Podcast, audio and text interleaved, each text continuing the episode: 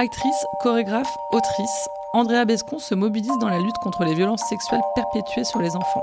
Elle raconte son combat. Simone Tribute. Simone Tribute. Simone Tribute. Simone Tribute. La parole donnée à celles et ceux qui font bouger les lignes. Je crois qu'on est enfin un virage décisif, c'est-à-dire que, que la Familia Grande de Camille Kouchner n'a pas que apporté euh, des violences sexuelles dans une certaine strate euh, de la société. Elle a tellement bien décrit euh, ce système d'emprise autour du climat incestueux que enfin euh, la, population française s'est dit ah oui donc ce n'est pas que chez les autres.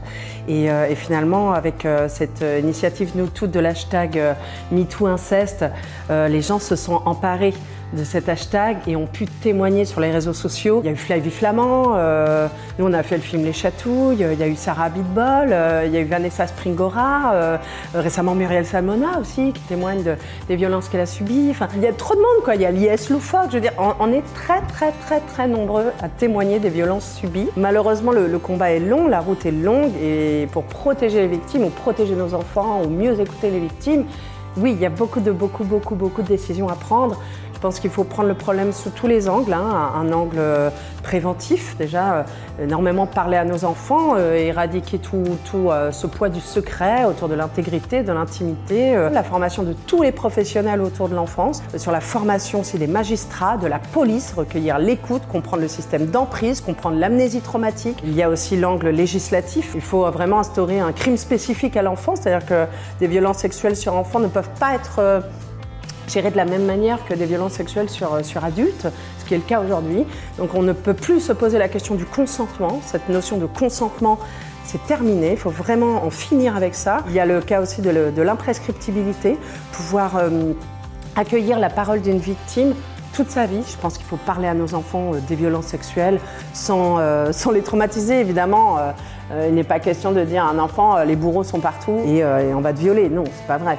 En revanche, euh, dire à un enfant que ses parties intimes lui appartiennent, qu'il est seul à pouvoir y toucher, ni papa, ni maman, ni un copain, euh, ni euh, le copain des copains, ni le grand-père, ni la grand-tante n'a droit d'y toucher, c'est fondamental. Et dire que par contre, s'il était victime d'une agression, il faut parler aussi en termes d'agression. C'est-à-dire que si quelqu'un essaye de toucher tes, parties intimes, c'est une agression. Une, agression, chérie ou ma chérie, c'est puni par la loi. Personne n'a le droit de te faire ça puisque ça traduit mal.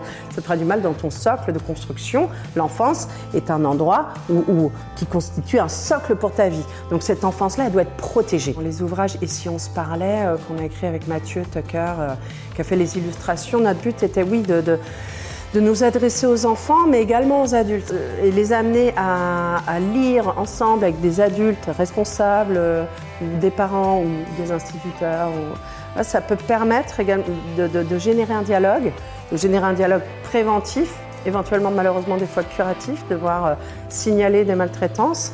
Et ça permet de, évidemment de, prendre la situation en main euh, le plus tôt possible et pour aussi que les adultes se rendent compte des droits des enfants. C'est fondamental de dire à un enfant qu'il ne sera jamais responsable de l'agression qu'il subit. C'est la faute de l'agresseur, essentiellement de l'agresseur. C'est les adultes qui ont peur de parler de pédocriminalité, d'inceste, euh, de violence. Euh. Les enfants n'ont pas peur de recevoir l'information. Les enfants, ils sont tout à fait ouverts, en fait, à être prévenus, compris, entendus et, euh, et à communiquer. L'enfant, il a envie de communiquer.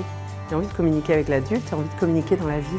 Donc euh, c'est à nous hein, de déverrouiller, hein. euh, c'est à nous d'éradiquer nos peurs euh, et, de parler à nos enfants de la manière la plus simple possible. Nous avons tous témoigné, la société entend. Maintenant, politiquement, il faut des actions concrètes. Mais là, hein, cette année, pas dans deux ans, c'est urgent et c'est indispensable. Sinon, c'est la honte. La honte. On ne peut pas. On ne peut pas laisser faire ça, on ne peut pas garder le silence. Il faut des actions. C'est le temps de l'action. Franchement, on ne peut plus reculer.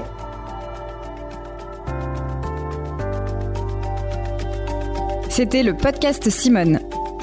Retrouvez-le tous les mardis et jeudis et abonnez-vous sur votre plateforme d'écoute préférée pour ne manquer aucun des épisodes. À bientôt!